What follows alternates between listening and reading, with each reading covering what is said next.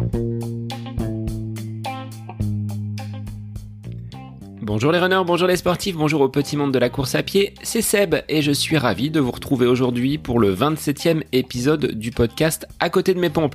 Un épisode avec un invité. Alors, on est en semaine de reprise hein, pour moi après 15 euh, jours de vacances, mais il était temps de retrouver le, chemin du lycée. Alors une semaine relativement light pour moi, euh, puisque j'ai effectué un petit check-up chez l'ostéopathe euh, ce mardi. Il y avait un petit déséquilibre au niveau de la hanche et puis une cervicale qui s'était retrouvée bloquée. Le programme euh, a été allégé par mon coach euh, David de façon à ce que je puisse repartir de plus belle euh, d'ici voilà 10 10 15 jours la, la préparation pour Quoi allez-vous me dire Je n'en sais rien, mais en tout cas, je continue à m'entraîner, je continue à me faire plaisir, à découvrir bah, ces nouvelles séances. Bah, je vous en parlerai dans un épisode euh, assez proche pour euh, bah, vous indiquer pourquoi j'ai choisi justement de, de, faire appel à un entraîneur. Alors j'ai toujours autant de plaisir à recevoir vos avis, vos commentaires, vos messages, comme celui de Guillaume qui se reconnaîtra. Euh, Seb est un grand passionné, me dit-il, de running. Merci Seb pour ton podcast. J'ai passé un excellent moment à écouter l'épisode avec Florian dans son aventure de l'échappée belle. Je te souhaite une excellente préparation pour tes prochains objectifs. Alors, merci Guillaume et euh, bah, comme cet auditeur, laissez-moi vos messages, vos commentaires afin de faire grimper le podcast dans les classements. Ça, c'est la première des choses, mais également pour avoir votre retour hein, sur euh, des choses à améliorer, des choses à euh, bonifier, des invités peut-être que vous souhaitez voir apparaître dans le podcast. Donc, n'hésitez pas à me commenter, à liker et à échanger avec moi. Alors, dans l'épisode du jour, je reçois Franck. Franck est un autodidacte de 32 ans, originaire de la région canoise. Il est remonté depuis quelques mois sur Blois, où il exerce euh, en tant qu'enseignant en français. Il est coureur depuis 13 ans. Et tenez-vous bien, en l'espace de 13 ans, Franck a participé à 760 courses ce qui je pense euh, n'a jamais été égalé en France. C'est un compétiteur insatiable que je reçois aujourd'hui, mais c'est avant tout un amoureux de la course à pied, et vous allez le voir dans euh, sa façon donc d'aborder la course à pied, c'est vraiment un vrai passionné. Pour lui, la course à pied est avant tout un jeu, même si il a quand même cet esprit de, compétition. Alors ne lui laissez pas un segment Strava à proximité parce qu'il va vous le ravir avec un grand plaisir. Euh, Strava, comme euh, toute autre application, est une opportunité pour lui de laisser une trace de son passage, mais c'est avant tout voilà ce jeu euh, qui, l'intéresse et qui l'anime. Alors avec le confinement, bah, il s'est pris au jeu des courses connectées, sevré de courses avec Dossard. Il nous dresse dans un premier temps son bilan de l'année 2020. Il compte plus de 64 courses, dont plus de 40 connecté. Et au-delà de son profil, Franck nous fait part de son expérience. Il nous donnera de précieux conseils pour aborder n'importe quelle compétition, à la fois dans les préparatifs d'avant-course, dans la gestion donc de cette même course, et une fois l'épreuve terminée, comment euh, bien aborder un enchaînement de compétitions. Nous aborderons aussi avec Franck ses objectifs pour l'année 2021, qui sera, je l'espère, marqué par de nombreuses courses et de nombreux dossards. Il a une petite idée euh, d'un défi qu'il souhaite se lancer, à savoir courir dans l'ensemble des départements de la France métropolitaine, voire peut-être même dans les territoires d'outre-mer. Donc ça, c'est un défi qu'il euh, mènera sur plusieurs années. Je pense pas qu'il arrivera à réaliser euh, une course dans chaque département français pour cette année à venir. Alors je vous laisse en compagnie de Franck pour cette interview d'un passionné et insatiable coureur à pied. Belle écoute Alors aujourd'hui, dans l'épisode du jour, un coureur hyper connecté en la personne de Franck. Ben, je te souhaite la bienvenue Franck, tous mes voeux en ce début d'année 2021. Merci Seb, bonne année à toi et à tous ceux qui nous écoutent. Alors je vais te laisser te présenter rapidement, puis on fera un point après sur ta carrière de, sportif, et puis euh, différents points nous attendent, notamment sur ces courses connectées, parce que tu as euh, bien carburé pendant cette euh, année 2020 qui nous a privé de courses à Dossard, mais les courses virtuelles ont été épinglées sur ton tableau de chasse. Salut à tous, j'ai 32 ans, je suis né à Cannes, j'ai vécu sur la Côte d'Azur pendant pas mal de temps et actuellement je suis sur Blois avec euh, Jenny ma compagne que j'ai rejointe donc pour euh, pour vivre avec elle tout simplement donc on fait maintenant partie de la même région puisque j'habite en en centre Val de Loire Euh, sinon, je suis passé aussi par Lyon et Paris. Euh, alors Lyon, c'était pour les études et Paris pour euh, mon début de carrière en tant que prof. Voilà. Donc oui, tu disais que que j'avais pu épingler des, des dossards, effectivement. Alors, je suis coureur à pied avant tout et je suis licencié dans un club. Ça fait 11 ans que ça dure. Alors, j'ai commencé à courir il y a 13 ans, mais ça fait 11 ans que je suis dans un club. Ça fait tout autant d'années que j'épingle des dossards, comme tu dis. Et voilà. Alors, ce club s'appelle Courir à Payon et c'est un club de la région niçoise. Euh, et ça date de l'époque de mes études. Quand j'étais au lycée Masséna à Nice, on s'est un peu rapproché, voilà. Et, et j'ai débuté un peu la course à pied avec eux. Je suis toujours avec eux. Alors évidemment, je ne peux pas m'entraîner avec eux puisque la distance fait qu'aujourd'hui à Blois, je suis très loin d'eux. Mais déjà, quand j'ai je vivais sur la Côte d'Azur, j'étais plutôt du côté de Cannes. Et eux étant plutôt du côté de Nice, on avait du mal à se, à se rejoindre. Voilà. Donc voilà mon, mon petit parcours géographique. Alors après, si tu veux un club qui puisse t'accueillir, chez Mauve Attitude à Bâle, on est prêt justement à te, à t'accueillir. Il n'y a pas de souci hein, si tu souhaites euh, revêtir notre maillot. Bon après voilà, tu es euh, fidèle à ton club de, de Payon, oui, donc on va pas, voilà. Euh, Est-ce que tu peux nous évoquer ton parcours sportif? Depuis quand euh, tu t'es intéressé au sport? Est-ce que c'est quelque chose que tu as depuis ta plus tendre enfance ou est-ce que c'est venu un petit peu plus tardivement? Alors, je dirais qu'il y a deux façons de voir les choses. J'ai toujours adoré le sport, euh, que ce soit à la télé, dans la pratique, même en jeu vidéo si on veut. Et je dirais que sans sport, ma vie aurait été différente puisque j'ai passé énormément de temps devant la télé, alors devant les matchs de foot, devant les épreuves du Tour de France, etc. Et donc voilà, en termes de, je baigne dans le sport. Pour autant, est-ce qu'on peut dire que j'ai une pratique sportive active depuis l'enfance? C'est pas certain. Euh, j'ai fait un peu de foot, j'ai un peu vivoté, j'ai fait un peu de judo, un peu de tennis, un peu de basket. Mais pendant l'adolescence, je ne faisais pas de sport, par exemple. Donc je faisais toujours un petit peu de vélo, c'était pour un peu imiter les, les, grands champions du Tour de France. Mais bon, tu vois, je sortais le vélo euh, le 3 juillet quand le Tour de France commençait, je le rangeais le, le 23 quand il s'achevait. Et voilà, la course à pied, elle est venue euh, à 18 ans, euh, l'année du bac parce que j'ai euh, j'ai passé l'épreuve du bac, donc c'était le 3 x 500. Je, crois que cette épreuve existe encore au bac aujourd'hui. Euh, tu pourras peut-être me confirmer. Je sais pas oui ce qui ce qui est au programme. Moi, je sais que c'était la natation et j'avais une horreur de ce de cette pratique individuelle. Si j'avais eu course à pied, peut-être que je m'y serais mis un petit peu plus tôt, effectivement. Alors la malchance pour moi, c'est que j'ai eu course à pied, mais c'était une sorte de, de, package de trois sports. Donc il fallait, si je prenais la course à pied, parce que je voulais prendre la course à pied, et il fallait le faire avec la danse et le volleyball. Donc euh, bon, j'ai fait de la danse pour pouvoir courir. Voilà comment on peut résumer mon, mon entrée dans la, dans la course à pied. Et cette année du, du bac, donc en 2007, 2008, 2007, 2008, j'ai participé à ma première course. C'était en décembre 2007. C'était le cross des îles de l'Érins, qui est un cross très connu dans notre région et qui est euh, bon, une référence. Voilà, c'est un cross de niveau national. Et ça a été ma première course. Alors depuis, tu en as enchaîné quand même quelques-unes. En off, hein, tu m'indiquais le nombre de courses que tu as effectuées depuis donc 2007. Euh, Alors elle s'élève à combien? Dis-le nous. Alors, à la fin de cette année 2020, début 2021, j'en suis à 760 courses. Alors, je fais mine de pas les compter, mais finalement, tu vois, je les ai comptées. 760. Donc, tu les as comptées. Moi, j'ai calculé ce qui représente environ 58 courses par an. Donc, il y a plus euh, d'une course par week-end. Comment tu l'expliques là? Comment ça se répartit sur l'année? Alors voilà, c'est pas une, incohérence mathématique, c'est simplement que, alors des fois il m'arrive d'en faire deux le week-end, c'est de plus en plus rare. Hein, je dois te préciser, j'en fais souvent une. Alors aux grandes dames de, de mes proches, hein, de Jenny qui m'accompagne, encore qu'elle m'accompagne assez souvent sur ses courses. Mais euh, je dirais que je fais monter un peu le, le, score en faisant des courses la semaine. Alors ça, c'est en mai, juin, juillet parce qu'il y a des meetings sur piste. Alors je compte les courses que je fais sur piste et voilà, parfois il m'arrive lors d'un meeting de faire deux ou trois épreuves plus la course le dimanche, ce qui fait que je peux faire des semaines à 4 5 épreuves en mai juin, tu vois, dans ces périodes-là.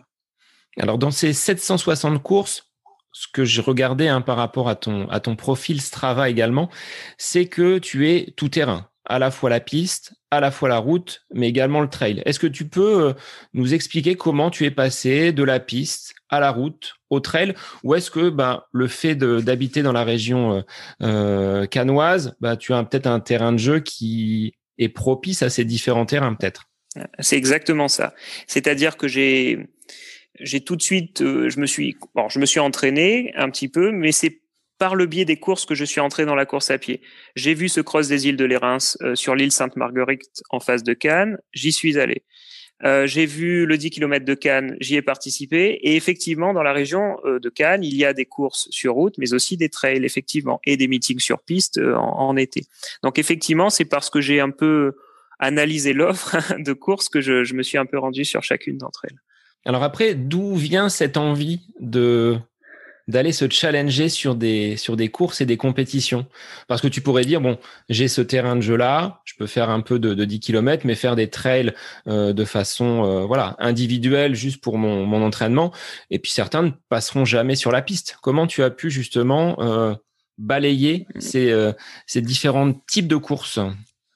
Je vais dire par amour de la course à pied puisque pour moi toutes ces toutes ces disciplines sont de la course à pied. Hein. Je sais qu'il y, y, a des débats souvent. Un, sprinter, un coureur de 100 mètres n'est pas un coureur d'endurance. Je sais que bon, ceux qui font des trails de 150 km, parfois sur les forums, on les appelle les marcheurs, etc. Mais bon, moi, je pense que tout ça, c'est de la course à pied et, et toutes les pratiques sont satisfaisantes. Donc, euh, et c'est la curiosité, surtout l'envie de tout, tout essayer. Finalement, je, bon, je sais que toi, tu n'es pas allé dans toutes les disciplines, tous les domaines, peut-être pas encore la piste, mais je pense qu'on a y gagné, enfin, on a y gagné de tout essayer. Je pense qu'on progresse à tout essayer surtout. Alors c'est vrai que moi le trail j'ai essayé, Bon, bah, j'ai mis ça de côté pour être euh, revenu en camion de pompier. La piste, je l'utilise, mais pas sur un plan de compétition. C'est vraiment le spot d'entraînement et Strava me livrait euh, plus de 600 tours de piste réalisés en 2020. Donc, ça reste le, voilà, le, le, spot préféré. Mais je suis quand même plus un, un routier. Est-ce que toi, dans ces trois euh, terrains, il y en a un qui ressort le plus, que tu préfères et dans lequel tu te réalises le plus? Alors oui, c'est la route tout de même, puisque alors déjà les distances sur route sont intermédiaires, c'est-à-dire qu'évidemment, euh, je me suis pas beaucoup aligné sur trail long, mais j'ai fait des trails de 50, 60 et 70 km, plutôt au début d'ailleurs hein, de, de ma pratique. Et sur ces courses-là, euh, comment te dire, on, s'entraîne. Moi, je m'entraîne pas beaucoup pour ces courses-là, de même que pour un, un 400 mètres. Je l'ai fait un peu pour m'amuser, mais voilà, les distances sur lesquelles je je fonctionne le mieux et le plus, c'est ces distances intermédiaires, les tiennes d'ailleurs, hein, du 5 au semi, hein, c'est là où je suis le mieux, je pense. Et comment tu gères cette, euh, cet entraînement? Parce que finalement, avec 58 courses euh, dans l'année, en moyenne, ce qui veut dire qu'il y a des années où il y en a eu forcément un peu plus. Euh, l'entraînement, comment tu le, le prépares? Est-ce qu'il y a quelqu'un qui te suit pour te donner des entraînements ou est-ce que tu es autodidacte et ton expérience a pu justement te permettre d'arriver là où tu en es aujourd'hui? Alors c'est un peu un mélange des deux, c'est-à-dire que ça fait peut-être euh, 8-10 ans que je ne suis plus de plan d'entraînement. Euh, dans mon club, il y a des coachs, donc je, lis parfois ce qu'ils font, j'écoute ce qu'ils disent, mais je, suis loin de ça actuellement, puisqu'effectivement l'expérience que j'ai de, ce que j'attends de la course à pied, parce que si mon but demain c'est de faire, je sais pas, euh, 32 euh, minutes sur 10 km parce que je m'en sens capable un jour peut-être. Je, vais peut-être m'orienter vers un vers un entraîneur. Mais comme mon but premier n'est pas réellement le la performance, évidemment la performance est importante puisqu'on on la cherche tous plus ou moins. Mais moi, elle n'est pas le but. Elle est un, disons, elle serait un résultat. Euh, S'il vient avec ce résultat, c'est génial. C'est la c'est la cerise sur le gâteau. Mais ce n'est pas le but. Donc c'est pour cela que je ne suis pas les plans du coach puisque d'un coach en particulier, puisque euh, je veux être bien et bon, certes, mais le but c'est surtout donc de courir en compétition, de me faire plaisir, de faire un peu à ma sauce surtout. C'est-à-dire de, si j'ai envie d'y aller à 18 heures, j'y vais pour faire un footing. Et au moment du, du, début de footing, je me sens bien. Allez tiens, si je me faisais pas euh, un petit 4000 euh, à fond, un 4000 mètres à fond sur les quais de Loire, parce que j'ai envie, parce que le vent est dans le bon sens, tu vois, c'est c'est vraiment être libre en fait, hein, de pas avoir de plan d'entraînement. Et là, le changement de région t'offre bah, de nouveaux terrains de jeu que tu ne connaissais peut-être pas totalement. Comment tu as vécu justement cette bascule entre euh, bah, le sud et euh, le nord aujourd'hui? Enfin, la région centre, n'est pas encore totalement au nord, mais euh, il y a des nouveaux, nouveaux itinéraires à découvrir. Oui, n'oublie pas que pour un sudiste, après Avignon, c'est le nord. donc dans le nord. Et alors les un coureur comme moi, je suis, j'ai beau ne pas chercher à trop m'entraîner spécifiquement, je cherche quand même des, des endroits plats. C'est-à-dire pour progresser sur route, il faut quand même avoir le, la route plate. Et là, les bords de Loire, comme je disais, sont, sont un super terrain, bien que ce soit pas magnifiquement aménagé partout. C'est c'est bien d'ailleurs, hein, c'est laissé à l'état naturel à certains endroits. Euh, voilà, ça c'est un terrain de jeu super. J'adore le côté urban trail de Blois ce côté euh, ruelle, escarpé, petits escaliers, ça j'adore. Après voilà, il y a un manque terrible. Tu l'as évoqué dans tes précédents podcasts, c'est le, c'est l'absence de côte de plus de 800 mètres, quoi, d'un kilomètre. Il y a pas de côte, et ça c'est c'est pas facile. Là, il faut euh, boucler plusieurs fois les escaliers de Nipapin sur Blois ou aller sur euh, la forêt de Molineuf où tu vas pouvoir trouver un peu de, un peu de dénivelé, mais c'est vrai qu'il n'y a pas de pente là c'est pas pareil parce que les pentes, on peut en trouver, comme tu dis, des pentes euh, abruptes de 15, 20, 25, 30%. Mais je pense que ce qui compte pour un, un trailer, c'est que la pente dure. C'est-à-dire que quand tu vas en compétition ou faire un trail, je sais pas, dans les Alpes ou dans les Pyrénées, tu te retrouves parfois en plein milieu d'une course face à un kilomètre vertical. Donc c'est une pente qui va durer 3, 4 kilomètres et qui va monter très fort. Et même si je fais plusieurs fois le tour des escaliers, tout ça, c'est des montées descentes, montées descentes. Donc ce n'est pas du tout pareil.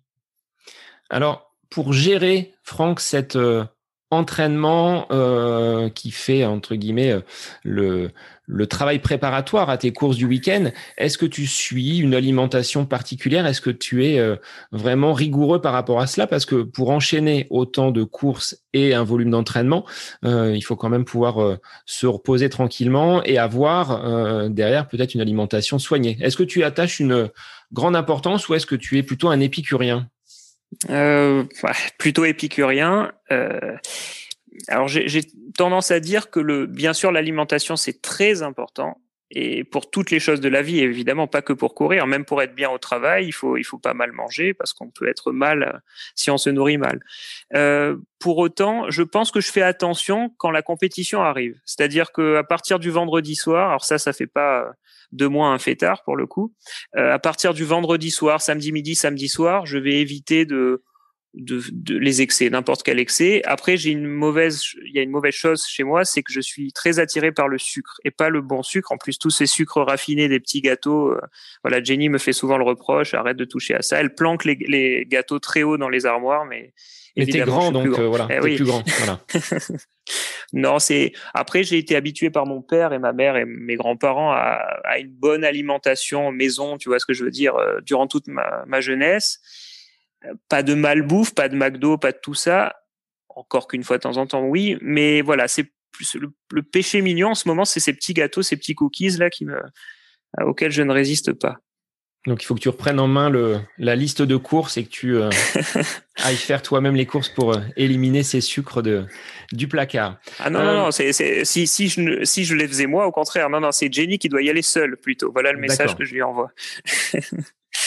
Alors, au-delà de ces, euh, ces courses, est-ce que tu peux nous indiquer tes référence chronométrique, même si tu vas me dire c'est pas forcément représentatif et euh, c'est pas euh, sur cela que je veux me mettre en avant, mais voilà, pour donner un ordre d'idée aux auditeurs de ce que représente 760 euh, courses en termes après de, de référence chronométrique.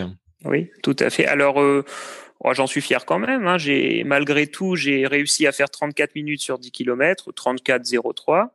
C'était à la prom classique 2018, je crois, avec on a vu le vent de face à à près de 100 km heure au retour. Donc j'étais fier de tenir. En fait, je m'étais planqué dans un groupe et voilà, j'avais eu le vent de dos à l'aller, vent de face au retour, mais j'avais su résister. Sur semi, euh, 1h15 et des brouettes. Sur 5 km, 16h30, je crois, oui, 16h30. Sur marathon, 2h53. Alors sur marathon, je suis plus en difficulté. Si on, mes chronos sur 5, 10 et, 20 et semi sont logiques, enfin ils se répondent à peu près, par contre, sur marathon, je devrais plutôt être à 2h45 et je n'arrive pas à franchir ce cap. Alors, soit parce que mon corps ne me le permet pas, soit parce que ma pratique de la course à pied avec de multiples compétitions ne me permet pas de faire une préparation peut-être comme il se doit. Et d'atteindre finalement ton pic de forme au moment où tu devrais, euh, voilà. Il faudrait peut-être que tu réduises le nombre de courses pour performer sur euh, sur un marathon. Ce serait peut-être le. Oui, les trois fois où j'ai fait moins de trois heures, c'est les trois fois déjà où la semaine d'avant, je n'ai pas fait de course. Oui. Déjà, c'est un indice. c'est un indice. Après, c'est pas forcément toujours très très simple de planifier finalement son, son entraînement, même si euh, tu le disais, tu es quelqu'un qui va plutôt agir au, feeling avec un entraînement qui va se faire, euh, bah voilà, une fois que tu es sorti, tu dis tiens, je ferai bien ça. Donc, euh, est-ce que ce cadre d'un entraînement vraiment très strict te conviendrait si tu devais te, l'appliquer? Je l'ai fait. Au tout début, je l'ai fait avec mes, mes premiers coachs de club. Je pourrais. Alors non, par moi-même, je n'y arriverai pas. Il faudrait que je reprenne un coach. Ça, c'est quasiment certain. Un coach euh, dans lequel je crois. Ça, c'est encore plus important. Et ce serait terrible pour moi d'avoir un coach euh, pour le déjà auquel je ne crois pas et, je sais pas. Il faudrait qu'en fait qu'il arrive à, à m'affirmer un objectif qui fasse sens pour moi. Et dans ce cas-là, je pense que je suivrai la, la chose. Oui. Et en termes de sens, aujourd'hui, quelle est la course que tu retiens comme étant celle où tu dis là, j'ai vraiment euh, tout fait et tout mis en place pour atteindre mon objectif Celle dont tu es la plus fière aujourd'hui euh, Alors euh, celle avec un S si tu veux. Ah oui, parce plusieurs. que le souci quand on fait 760 de course, c'est qu'il faut il faut vite balayer tout ça. tout, tout, tout, tout, Je dirais je dirais peut-être le, le semi de Cannes où je fais 1h15 et même l'année suivante 1h16. C'est des, des courses où les semaines précédentes, j'ai atteint des forts volumes kilométriques autour de 80, 90 et 100 km pour la première fois de ma vie en étant structuré, et j'avais fait quand même des courses les semaines qui précédaient, mais j'y étais allé un petit peu en dedans. Tu vois ce que je veux dire? J'avais vraiment l'objectif du semi de Cannes. J'avais vu que la qualif était à 1,15-30. Alors je ne l'ai pas réalisé pour une dizaine de secondes, hélas. Mais voilà, c'était des courses que j'ai bien menées. J'ai pas trop craqué. Et sur la sur le semi de Cannes 2018, j'ai une petite fierté, c'était que j'étais embarqué dans un peloton qui jouait les 1h16. Et euh, et là, les deux vainqueurs entre guillemets féminines ont ont pris la poudre, d'escampette, sont partis, ont accéléré à 3,15, 3,20 pendant 2-3 km et j'ai su tenir leur rythme jusqu'au 18-19e. J'ai recraqué à nouveau, mais voilà, c'était une course où vraiment j'étais heureux de courir et je me sentais fort et bien entraîné. Enfin voilà, tout était euh, au diapason. Et par rapport à ces différentes courses, tu disais le volume d'entraînement est pas si énorme. Tu dis atteindre 80-90 km en moyenne une semaine d'entraînement représente combien de kilomètres pour, euh, pour toi 50. C'est-à-dire que je, au minimum, je suis à 10-20. Au maximum, je suis à 90-100. Donc 50, 50, 55, c'est la moyenne à peu près sur l'année. Voilà. Et tu arrives à complémenter avec d'autres euh, d'autres activités ou c'est vraiment que la course à pied dans ton euh, dans ton sport réalisé sur la semaine? Ça a plutôt été toujours la course à pied, si ce n'est que j'ai eu des périodes vélo. Euh, comme toi, je crois, je ne suis pas du tout un bon nageur, donc euh, pas de pas d'eau, pas de natation, pas de plage. Et... Hormis pour me tremper. Hormis pour me tremper, me rafraîchir, la piscine, ça, ça sert qu'à ça pour moi. Même moi, j'aime pas trop ça en plus, donc t'imagines. Euh, L'idée, c'est que le, voilà, le vélo, on va peut-être en reparler après, mais euh, le vélo, c'était plutôt pas, sauf l'été, sauf avec Jenny. Euh, sauf que cette année, Zwift est apparu pour moi. Et donc là, ces dernières semaines, euh, euh, j'ai fonctionné beaucoup avec Zwift. Alors, sportif connecté avec ces nouvelles applications, tu l'utilises que pour le vélo. Tu n'as pas investi dans un tapis de course au point oh là là, non, non. Certains l'utilisent. Modeste... Oui. Ouais, je disais que mon modeste salaire ne me le permettait pas encore, mais oui, certains l'utilisent. Alors apparemment, j'ai vu des résultats sur les courses connectées parce que sur courses connectées, on autorise les les coureurs en tapis, roulant, en fait, ce que j'aime pas trop, c'est que j'ai l'impression que les, les performances sont un peu euh, décalées. Le vélo me paraît beaucoup plus précis sur Zwift. Non pas que la course à pied ne le soit pas, mais je pense que par exemple sur un tapis de course à pied, euh, alors je vais peut-être dire une ânerie au niveau scientifique, mais ça dépend un peu de ta foulée. C'est-à-dire qu'imaginons tu, euh, tu tu restes très longtemps en suspension en l'air, c'est-à-dire très longtemps en l'air sans contact avec le, ce que c'est le contact avec le sol, hein, qui, mm. il suffit que tu changes un peu ta foulée, que tu passes un peu de temps en l'air. Tu sais, certains se tiennent même au bar latéral pour finalement euh, croire que tu es à 18 km heure, mais en fait tu ne l'es pas vraiment. Voilà, c'est des choses que voilà, je, comme c'est pas très en adéquation avec les sensations route, je ne le pratique pas, non. Ouais, je dirais que c'est plutôt le tapis qui entraîne que le, que le coureur. Et finalement, tu suis les rythmes du tapis plus que tu n'impulses un mouvement au niveau biomécanique. Au niveau euh, vacances, je me rappelle d'un petit, euh, d'un petit périple que vous aviez fait en Belgique. Et là aussi, tu as réussi à trouver une course à laquelle vous avez participé euh, presque en dernière minute. Donc, même en vacances, même à l'étranger, tu arrives à trouver des courses. Oui, alors pour l'anecdote, euh, on était sur un tour de Belgique avec Jenny, en VTT avec les, les sacoches. Alors c'était pas un truc très road trip, hein. on était dans les hôtels la plupart du temps le soir. On n'a pas tenté avec le camping. Et au milieu du voyage, exactement, on a trouvé entre, alors entre quelle ville? Entre Anvers et Bruxelles, je crois, à Londerzeel, une, euh, une petite course de campagne. Alors je sais pas comment j'avais fait pour trouver ça sur internet, mais je l'avais trouvé. Donc Jenny et moi l'avons faite. Et ce qui est drôle, c'est que je l'ai gagné, mais je l'ai gagné sans le savoir. C'est-à-dire qu'en fait, c'était trois courses en une, un 4, un 8 et un 12 km. C'était un tour, deux tours ou trois tours. Et euh, moi, il me semblait que j'étais 8 dixièmes, tu vois, à l'issue de, de, mes deux tours. Et sauf qu'on m'appelle pour me dire, euh, vous avez gagné tout ça. Sauf que nous, on était déjà en train de repartir en vélo. Donc, on a dû descendre du vélo, tout ça. Et ce léger retard qu'on a pris fait qu'on est arrivé avec la pluie à Bruxelles. Donc, Jenny m'en a, m'en a voulu. Alors, ça, c'est l'anecdote. Mais au niveau de ta programmation, donc euh, sur l'année, est-ce que tu es, euh, quand un magazine sort avec le planning des courses, tu es le premier à aller le, le rechercher pour euh, lister les courses ou est-ce que tu laisses vraiment autant les courses qui vont venir à toi, tu vas en entendre parler, tu vas jeter un œil discrètement ou est-ce que tu as vraiment planifié ta saison pour les courses à venir? Mmh alors, je vais plutôt planifier sur au moins 4, 5, 6 mois. Par exemple, si je planifiais là, alors là, je peux pas planifier, hein, comme tu l'imagines, mais si je planifiais euh, en ce moment, ce serait jusqu'à fin juin, je pense.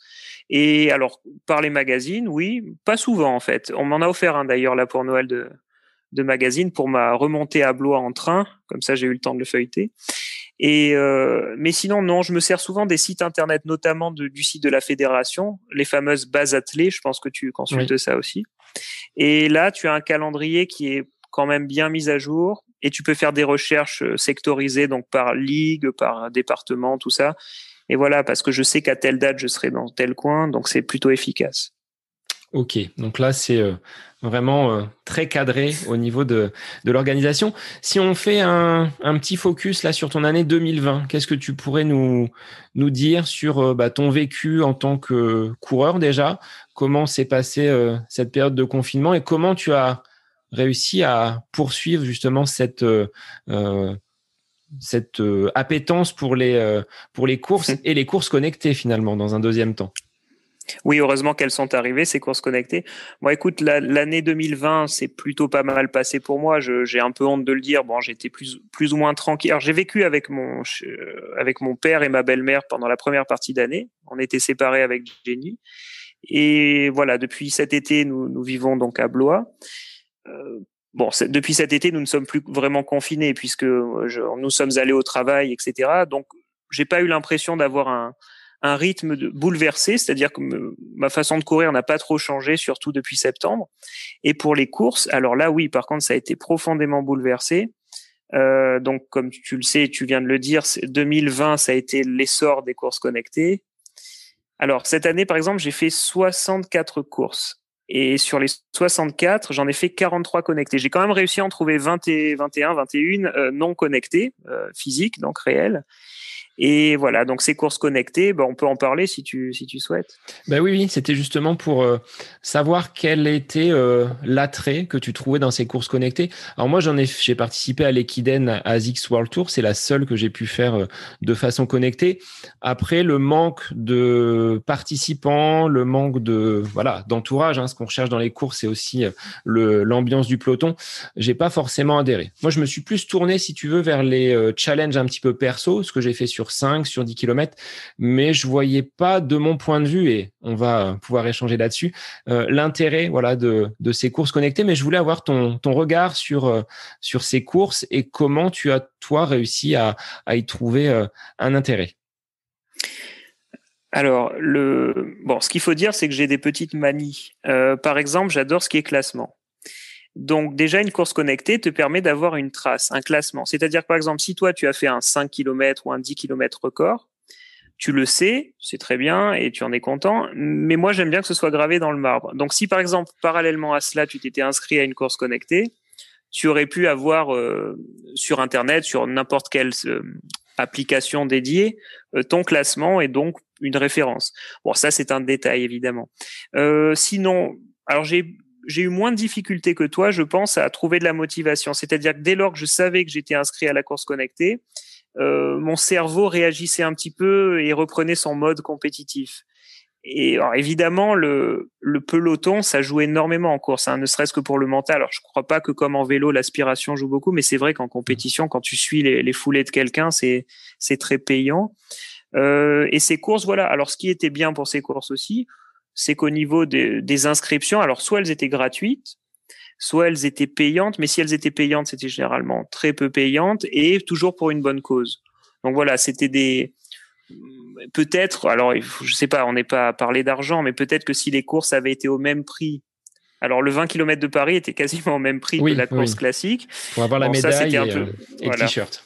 Ça, ça m'a effrayé, hein, pour tout te dire. Mais le, voilà, sinon le principe, euh, non, je l'ai bien apprécié. C'était surtout pour moi tu sais, c'est comme un. Alors, je vais pas parler de, drogue, hein, mais c'est comme quelqu'un qui est sevré de euh, d'un coup de de ce pourquoi. Enfin, moi, mes loisirs sont beaucoup tournés vers la course à pied, donc on m'a privé de mes compétitions. Heureusement que les courses connectées sont arrivées pour pallier un peu le manque. Voilà. Après, oui, moi, le classement, ce qui me gênait un peu, c'est que comme les coureurs ne sont pas forcément au même endroit, il y a cette possibilité de trouver peut-être un terrain qui soit plus propice. Euh, je sais pas, moi, c'est très plat ici, euh, euh, à côté de à côté de Beaugency, dans le Loiret. Ben, une course qui, euh, pour un coureur, se ferait dans une région beaucoup plus vallonnée on n'aurait peut-être pas forcément le même, euh, euh, la même difficulté. Alors, est-ce que dans tes courses, dans ce que tu as vu, il y avait peut-être un étalonnage ou un handicap pour ceux qui étaient trop plats ou euh, trop avantagés par une pente descendante sur un 5 ou un 10 km Est-ce qu'il y avait des, un règlement par rapport à ces courses? Alors, il y a eu un peu ça, mais c'est très drôle ce que tu dis parce que au tout début des courses connectées, donc je mets ça au mois de avril, hein, avril 2020, euh, il n'y avait pas vraiment de règlement sur ces courses, ce qui veut dire qu'on balançait notre trace à l'organisateur comme preuve et ça suffisait. Et euh, il y a une course qui a fait euh, pas mal de, de monde, de bruit, c'était les, les, coureurs ont du cœur. Je crois que c'était pour mécénat chirurgie cardiaque.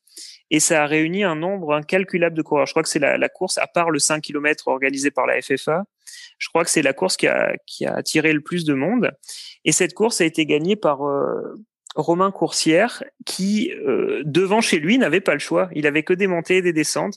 Donc il s'est dit qu'il allait pas le faire ce 3 km en montée, mais bien en descente. Donc il l'a gagné, je crois, en 7,20 ou 7,30, donc à 2,30 au kilo. Hein, tu vois le, le rythme. Oui, oui. Et sauf que on l'a donc on le lui a un peu reproché, mais dans le règlement rien n'était inscrit.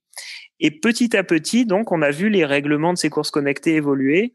Alors, le handicap, non, ça, il n'y a jamais vraiment eu, si ce n'est qu'il y a des courses qui ont euh, intégré un système efficace. C'était par exemple, en une heure, ton kilométrage plus ton dénivelé. Par exemple, si tu faisais en une heure 14 euh, km et 300 mètres de dénive, ça te faisait 14 plus 3, 17 points. Et tu vois, c'était des, des classements un peu plus, pas forcément liés qu'au chrono. Oui, parce qu'après, il faut tenir compte de la bonne foi des, coureurs. Si euh, quelqu'un le fait en vélo ou si quelqu'un donne sa montre à quelqu'un qui court beaucoup plus vite, euh, bon, après, on est sur euh, un challenge aussi un petit peu personnel. Moi, ça, je pense que ça n'a pas trop eu lieu ou à la marge. Et de toute façon, quelqu'un n'allait pas s'inscrire, payer pour, pour une bonne cause, pour quelque chose, pour pouvoir se mettre en haut du classement après l'avoir fait en vélo. Enfin, si ça a existé, c'était uniquement à la marge, à mon avis.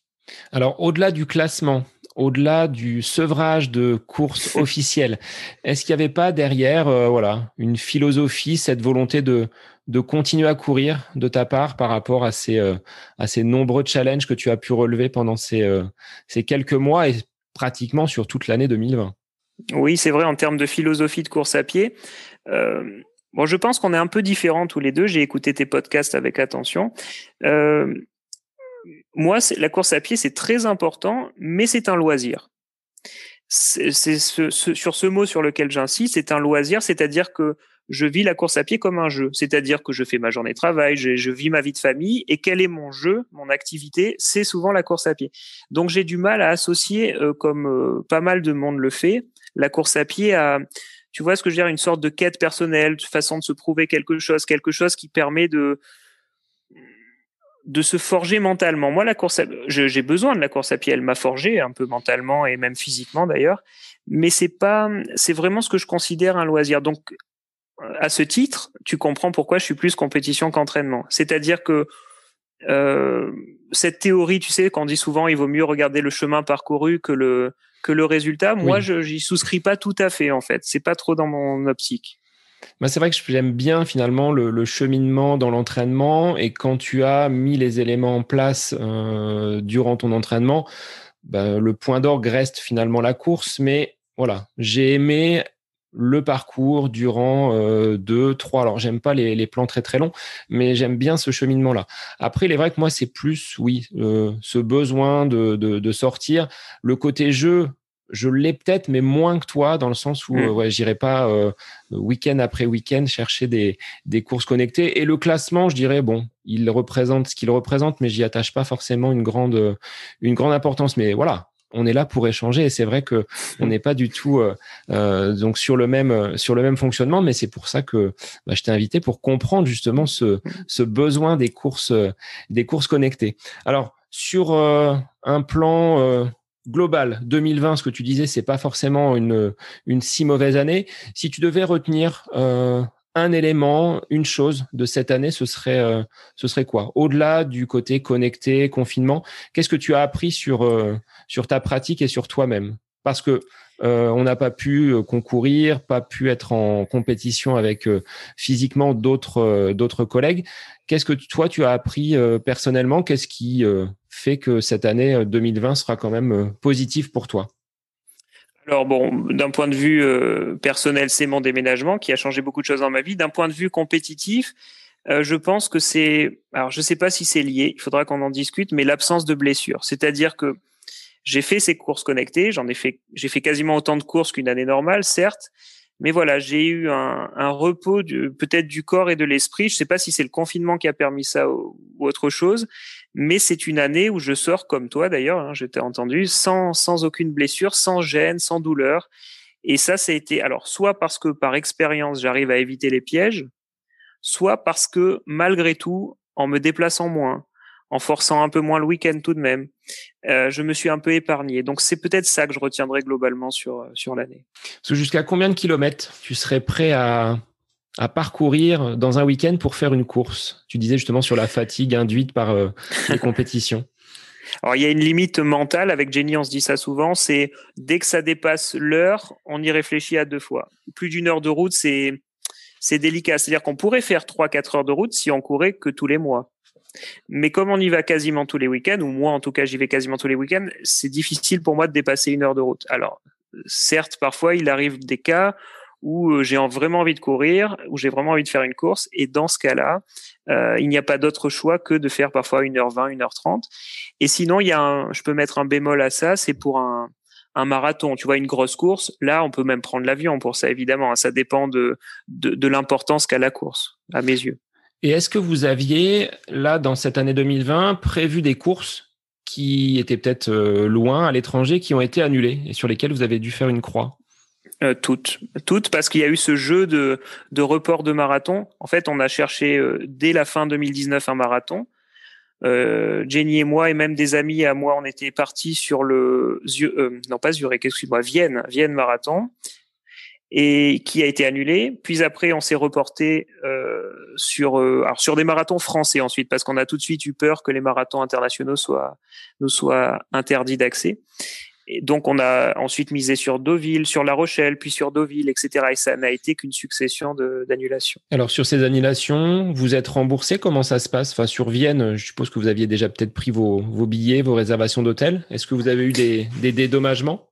Euh, oui, quasiment pour toutes les courses. Alors ça, les, ils ont bien joué le jeu, les organisateurs. On les en remercie parce que déjà, ça pourrait les mettre dans l'embarras eux pour leur trésorerie.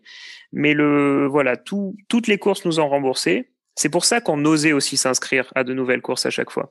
L'avion, alors ça, il faut que je vois avec Jenny parce que j'ai plus souvenance, mais le il me semble que soit l'avion, soit le marathon de Vienne nous a remboursé qu'à moitié. Euh, je sais plus peut-être que le marathon. Le marathon finalement les, Autrichiens n'ont pas été si généreux puisqu'on a eu droit, je crois qu'à 50 ou 60% Voilà, mais mais c'était déjà honnête hein, vu peut-être ce qu'ils avaient eux engagé comme frais. Alors avec 2021 qui se qui se profile, est-ce que tu as ciblé déjà des courses On sait que c'est très vague hein, au niveau du calendrier, ou est-ce que tu continues sur ces, ces courses connectées pendant l'hiver? Alors, euh, il y a un site sur lequel je vais souvent maintenant que je suis dans cette région nouvelle, c'est euh, ProTiming. Ça ne couvre pas que le centre Val de Loire, hein. il y a même des courses ProTiming dans le sud, mais ProTiming c'est la plateforme où il y a le plus de courses connectées. Donc là, je guette un peu pour janvier, il n'y en a pas. Donc euh, je vais attendre de voir comment ça évolue. Euh, il y a la prom classique. Alors ça, je vais, je vais la faire. C'est dans, c'est du entre le 8 et le 18 janvier. Ce sera une course connectée cette année. C'est notre grand 10 km très connu. Hein, tu sais, à Nice, dans le sud. C'est euh, la trois ou quatrième course de France en termes d'affluence ou cinquième peut-être, je sais plus. Et, euh, et cette course donc a mis en place le module connecté. Donc je vais faire ça et après, bah, je ne sais pas, c'est l'inconnu total et donc il y a une absence de perspective qui est totale. Et justement, je, te reparle de ça, mais je ne sais pas si je dois m'inscrire ou pas, parce que évidemment, les organisateurs de courses ont mis en place les, les inscriptions de leurs grosses épreuves, disons, parce qu'on est censé reprendre à partir, je crois, du 20 ou du 21 janvier, si j'ai bien lu la dernière actualité de la FFA. Mais alors là, euh, bon, c'est l'incertitude. Ouais, au niveau des groupes, c'est compliqué. Hein. Même nous, en termes d'entraînement, on est sur des mini-groupes euh, encadrés de maximum six personnes sur la voie publique. Et les infrastructures là qu'on utilise, euh, bah, on n'en a pas. C'est-à-dire qu'on est un club euh, un peu sans, sans installation et la seule piste qui s'offrirait à nous n'est pas pas ouverte aujourd'hui. Donc c'est voilà compliqué pour s'entraîner, mais ça l'est autant pour planifier parce que les courses, comme tu dis, il y a très très peu de mm. choses. Timing dans la région centre l'organisation qui présente le plus d'offres euh, connectées, mais c'est vrai que ça reste très très minime. La dernière course que tu as faite en 2020, c'était laquelle? Celle des les 5 km de la Fédé peut-être? Ou est-ce qu'il y en a eu d'autres euh, euh, Alors j'ai eu des courses intra-club également que j'ai pas compté. C'était le 5 km de la Fédé, c'est ça, ouais. Open FFA. Numéro 2, parce qu'il y en avait eu une version cet été, là il y a eu la version hivernale. Tiens, d'ailleurs, je rebondis rapidement là-dessus. Je fais partie des coureurs qui ont un peu abusé du système puisque le premier 5 km de la Fédé, je l'ai fait en descente pour m'amuser. Voilà. D'accord. La règle me le permettait. Et alors, je sais que au-delà des courses connectées, tu es également euh, fan de la plateforme Strava. Est-ce que tu peux nous dire comment tu as découvert cette plateforme et ce qu'elle t'apporte? Parce que tu es euh, euh, là, en cette période de l'épiphanie, le, roi de certains segments donc euh, que tu vas chercher, grappiller. Et là, dans la région, bah, tu en as plein de nouveaux à aller, à aller cueillir. Donc là, c'est encore le côté jeu, cette, cette plateforme Strava pour toi? Oui, c'est pas très tout à fait sérieux puisque il y a bien des coureurs, dans, même ne serait-ce qu'à hein, qui pourraient faire dix fois mieux que moi sur les segments, mais ils s'en moquent un petit peu. Voilà, moi j'aime bien cet aspect-là. J'aime bien, comme je t'ai dit tout à l'heure, laisser une trace. Donc, ce que j'aime bien dans ces segments Strava, c'est le rapport qu'il y a avec bah, la carte GPS, la géographie, c'est-à-dire qu'il y a un endroit d'une ville entre guillemets qui, qui t'appartient. C'est-à-dire que c'est toi qui es passé peut-être le plus vite sur cet endroit. Bon, évidemment, ça, ça vaut ce que ça vaut. Hein. Mais ça, j'aime beaucoup ça. Donc le principe des segments Strava, qui existe d'ailleurs sur désormais pas mal d'applis. Hein. Je vois que Garmin s'y est mis euh, un an ou deux après. Je crois que c'était en 2016, un truc comme ça. Enfin, c'est un modèle qui a été quand même recopié. Mais ça vaut ce que ça vaut. Comme je dis, c'est plus de l'amusement. Effectivement, ça encore que, encore que, quand je vivais à Paris, je vivais à Anguien-les-Bains il y avait ce fameux tour de lac qui fait 3 km tout pile. Donc c'est un très très bon euh, repère. Donc j'ai fait du 2 x 3000, 3 x 3000 dessus, mais mais j'ai tout de suite voulu prendre le segment du tour du lac. Et à force à force d'insister, je pense que ça m'a entraîné. C'est-à-dire que de faire un par exemple un 3 un 3000 à à 315, 320 au kilomètre, bah écoute, ça ça a peut-être aidé à la progression. Alors je pense comme tu l'as dit par ailleurs, que c'est quand même quelque chose de négatif. En tout cas, si quelqu'un gère mal la situation, il ne peut avoir envie que de faire ça, d'aller décrocher les, segments partout de Strava. Et dans ce cas-là, ça va être complètement euh, anarchique pour un entraînement, évidemment. Euh, moi qui m'entraîne sans plan, ça va, mais pour quelqu'un qui a l'entraînement planifié, les segments Strava sont à proscrire, selon moi, puisque il crée euh, une, voilà une sorte d'anarchie, à moins de trouver un segment parfaitement calibré. Par exemple, le 1500 mètres des bords de Loire qui est devant là où j'habite actuellement est parfait pour faire du 1500. Justement, des fractions de 1500 mètres, c'est absolument parfait. Et il y a un repère, donc Strava te compte à chaque fois tes chronos sans que tu aies même toi besoin de les laper sur la montre. Tu vois ce que je veux dire? Bah, j'ai un peu la même chose là où j'habite, où un, segment de 500 mètres, euh, bah, je l'avais créé pendant le confinement, je pouvais pas aller beaucoup plus loin. Donc ça me servait vraiment de repère quand je voulais tourner. Donc de le voir comme un, outil d'entraînement, oui, là je te rejoins. Après, il est vrai qu'on voit euh, bah, de tout hein, sur cette plateforme, c'est euh, le réseau social des sportifs, comme ils l'appellent. Euh, je me suis fait prendre à ce jeu-là. Il y a parfois tendance à vouloir se comparer à ce que les autres ont pu faire. alors, j'ai pas été jusqu'à la blessure, mais je pense que, comme tu le disais, si c'est fait de façon anarchique, ça peut être un peu contre-productif par rapport à un entraînement qui serait euh, qui serait structuré. Mais euh, bah voilà de de pouvoir échanger avec euh, voilà des différentes personnes qui sont passées sur le même segment je trouve que c'est plutôt sympathique. Donc bah si tu veux venir en chercher un il y en a un à côté de la maison. Donc si tu veux la couronne il faudra venir batailler sur mes terres. Je viendrai je viendrai sans problème. Alors, toi qui as vécu donc cette expérience de course à, 760 reprises. Franck, est-ce que tu pourrais nous donner une petite méthodologie euh, bah, du, euh, je vais pas dire du, du, guide du parfait compétiteur pour aborder les courses de la meilleure des façons et être sûr de réussir sa course? Encore faut-il s'entendre sur ce qu'est réussir sa course. Est-ce que c'est aller au bout? Est-ce que c'est euh, euh, battre un chrono? Mais euh, est-ce que tu aurais une petite méthodologie à nous, à nous apporter ou des, des piliers qui seraient des, des points fondamentaux pour réussir et performer en course?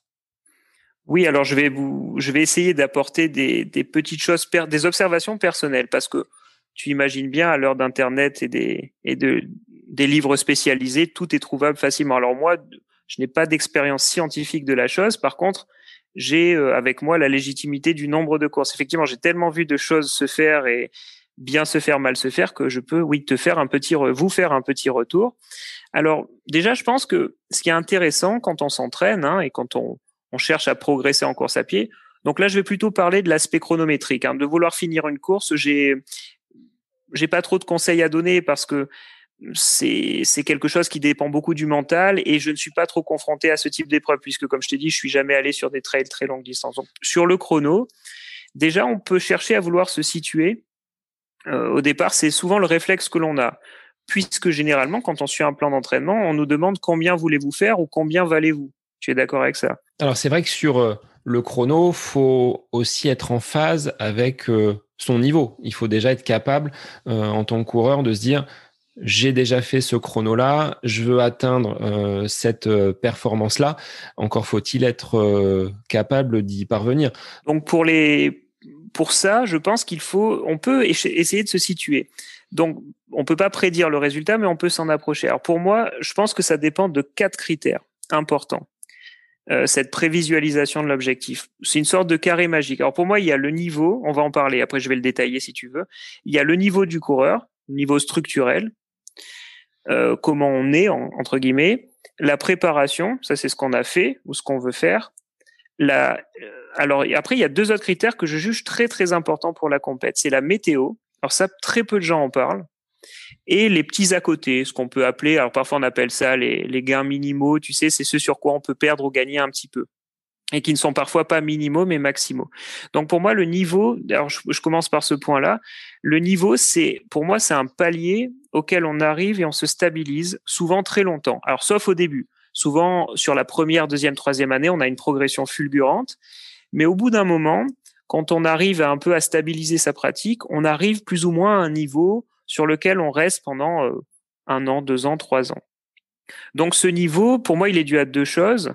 Donc déjà tes capacités physiques euh, innées entre guillemets. Alors certains appellent ça le talent, tout ça, mais on va, on va plutôt parler de capacités physiques et surtout toute l'expérience cumulée parce que toi, tu viens, je crois, d'un autre sport, et effectivement, ton corps s'est construit avec des entraînements préalables. Ouais, c'est ça, c'était, le football, et euh, suite à une opération du genou, bah, j'ai dû justement réapprendre, voire même apprendre à courir, parce que je suis pas persuadé, euh, et si je me remémore mes années football, j'aimais pas tant que ça faire des tours de terrain, alors qu'aujourd'hui, ça me gêne absolument pas. Et ce que tu disais, là, je rebondis par rapport euh, à la progression rapide sur les deux, trois premières années. Il est vrai que on va finalement atteindre atteindre euh, pas nos, limites parce que le, corps euh, nous permet de, les dépasser bien souvent. Mais si je me rappelle mes premières années, oui, tu passes de 55 minutes au 10 km à 50, 45, et puis là arrive la barrière des 40. Et là, ça a été beaucoup plus difficile parce que grappiller, on va pas grappiller une minute aussi facilement que sur les sur les premières années. Donc là, je je te rejoins. Et, donc, ce, niveau euh, que tu atteins, alors peut-être toi c'était autour de 40, moi je pense qu'on peut en faire une sorte de base de départ. J'aime pas le mot base, mais c'est ça on a différents, euh, on a différentes possibilités pour établir son niveau. On a la valeur sur un 10 km, on a la VMA ou la VO2 max, qui sont deux choses différentes. On a en, cyclisme, on a la fameuse FTP dont j'ai entendu parler maintenant sur sur Zwift. C'est des des, des, systèmes qui te permettent donc d'estimer quelle est ta valeur euh, plus ou moins euh, générale et actuelle. Et à partir de là, alors, on a un niveau qu'on peut faire bouger encore. Alors ça dépend donc de l'entraînement et cet entraînement, ça peut être soit être une préparation qui, imaginons que toi, je sais pas, on va dire que ton niveau global, c'est 38 euh, minutes. Si tu fais un super entraînement, une super préparation, tu vas peut-être pouvoir aller chercher un peu mieux. Mais globalement, tu pourras pas euh, trop jouer mmh. énormément sur la préparation. Ça peut jouer sur une, une ou deux minutes. Ça peut être une minute de mieux ou une minute de moins bien. Il suffit que tu te prépares mal ou tu ne te prépares pas pour ta compétition mmh. et tu arriveras à faire 41 au lieu de faire 37, par exemple. Et à partir de ça, euh, on a donc cette petite variable. Donc pour moi, il y a la grosse donnée de départ, c'est le niveau. Après, il y a la variable qui est la préparation terminale d'une compétition. On va dire que c'est l'entraînement, bah, ce qu'on appelle une prépa, tout simplement, les, les 5, 6, 7, 8 dernières semaines. Et là, pour moi, je mets un, un trait, je tire un trait, et il y a pour moi pas mal d'autres critères qui rentrent en compte. Et là, je pense que les coureurs euh, ne les comment dire ne les convoquent pas assez dans leur réflexion. Quand ils analysent une course, ils vont dire ah ben tiens je aller ça et j'ai fait tel prépa et tiens c'est bizarre je n'ai pas eu le résultat escompté. Parfois c'est mieux, parfois c'est moins bien parce que pour moi voilà il y a toute une deuxième partie. Si tu veux on peut en parler hein, dans le détail. Euh, donc je pense déjà à la météo. Euh, par exemple, la météo, c'est un point très, très, très, très important. Par exemple, tu vas t'entraîner toujours de manière idéale, c'est-à-dire, je fais mes allures à l'entraînement. Des fois, à l'entraînement, ça se passe pas très bien. Mais tu dis, bon, généralement, sur des fractions de 1000 mètres, 2000 mètres, 3000 mètres, tu vas pouvoir atteindre la, zone de vitesse, entre guillemets, que tu espères en compétition, à part si tu es vraiment mal. Mais globalement, le jour J, si il suffit juste qu'il fasse 10 degrés de trop, qu'il y ait 20 km heure de vent de trop, que le taux d'humidité soit mauvais, et tout ça, ça peut voler en éclats. Et ça, je pense que quand on, on fait une contre-performance, on se dit pas assez, tiens, les conditions du jour n'étaient pas telles que je les avais euh, estimées. Moi, il est vrai que l'épisode chaleur, et euh, je me rappelle d'une course où euh, il faisait vraiment trop trop chaud, euh, j'avais plus de jambes et impossible pour moi de, de tenir l'allure qui était celle celle fixée, où tu te rends compte, bah, que tu disais tout à l'heure, hein, toi sur la course donc où tu as rencontré 100 km heure de vent, bah forcément que la résistance, elle est quand même beaucoup plus forte que si tu avais eu ces 100 km heure de vent dans le dos.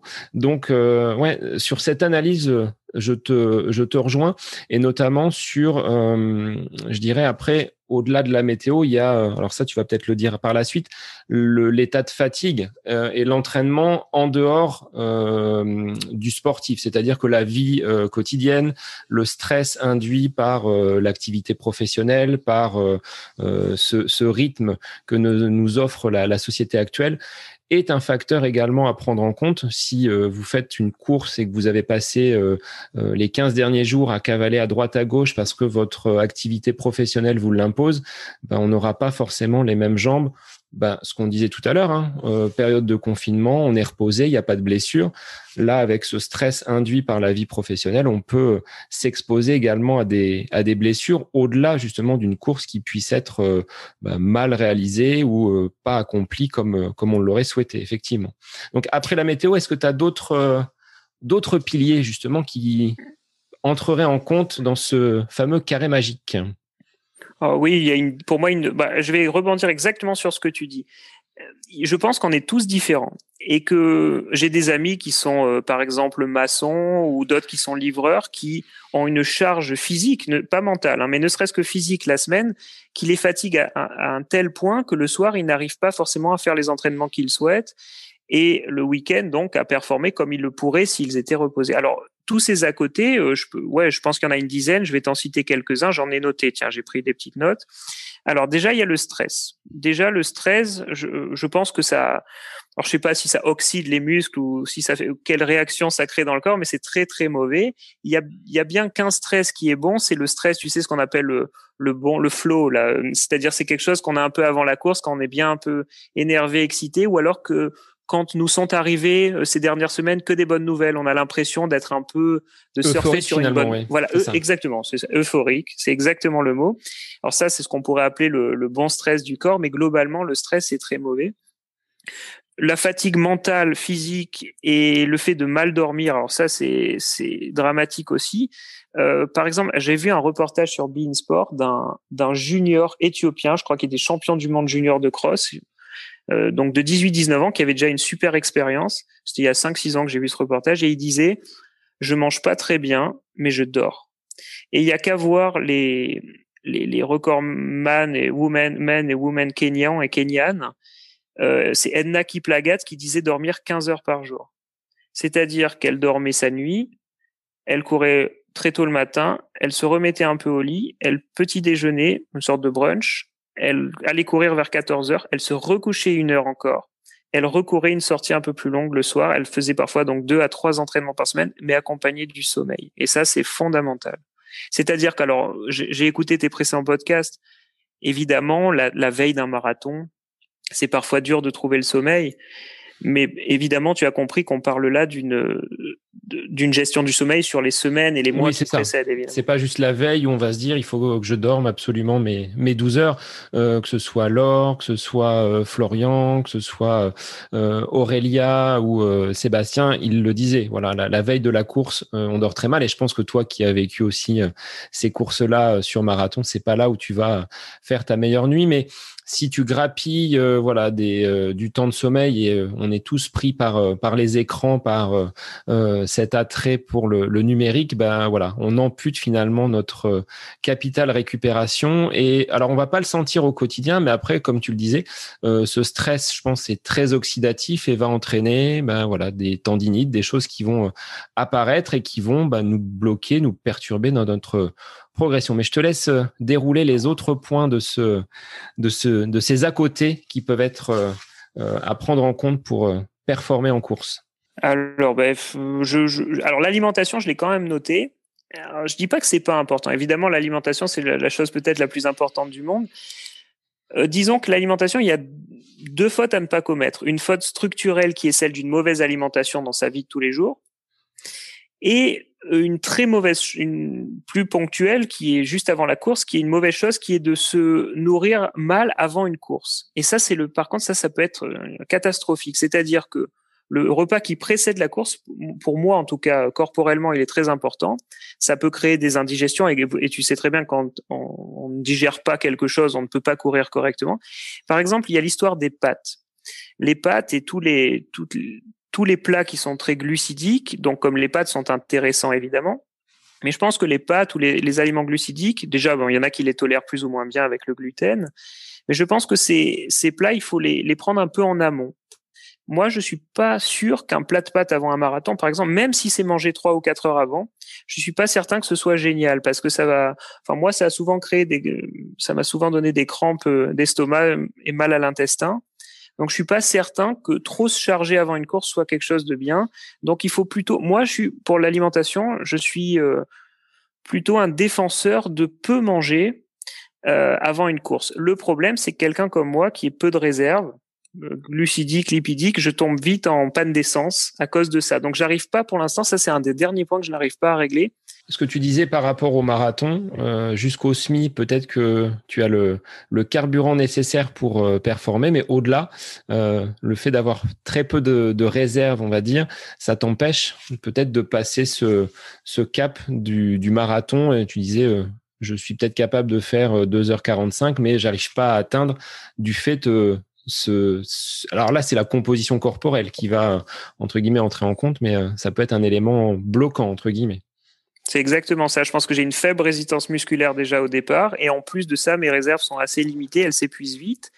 Et alors, ça se travaille, évidemment. Il y a plein d'entraînements. Je, lis parfois sur Internet des façons de, régler ce problème. Mais après avoir un peu essayé, je suis jamais vraiment arrivé au but. Et, et ça, c'est pour moi ça, ce point d'alimentation. Donc euh, bon, je vais pas rentrer trop dans le détail. De toute façon, il y a une telle littérature sur Internet qu'on peut on peut trouver, mais c'est à mettre pour moi en lien avec les données chimiques. Alors ça, c'est un point aussi qui est très peu abordé. Je pense que le, les coureurs gagneraient à, à, faire des analyses de sang, notamment avant les, leurs objectifs. Alors moi, mon problème, c'est le fer. Je crois qu'un de tes précédents euh, intervenants avait dit cela aussi avec un taux de fer qui est euh, sous les normes, je suis sûr que je ne serai pas bien le jour J, le jour de ma course. Par exemple, j'ai un, une nomenclature, je crois qu'il faut entre 20 et 320 nanogrammes par millilitre dans le sang, etc. de fer. Et quand j'étais plus jeune, j'étais autour de 7. Donc évidemment, dans ce cas-là, je suis euh, moins bien embarqué pour ma, ma compétition. Donc ça, c'est des choses qui sont absolument à voir et je pense qu'on gagnerait tous au moins une fois par an à faire une prise de sang. C'est ce qui est conseillé un bilan et on voit souvent des coureurs qui, euh, à, voilà, s'éreinter à courir, courir, courir, courir, se retrouvent euh, au moment de, la course en, en, carence, voire en anémie euh, complète. Et bah là, la contre-performance, elle, elle arrive même au-delà parce que c'est euh, voilà un peu dangereux après pour la pour la santé globale de de l'athlète. Est-ce que tu avais d'autres d'autres points pour ces pour ces à côté, afin que tu puisses nous donner ensuite tes conseils vraiment pratiques Le, jour de la, le jour de la course.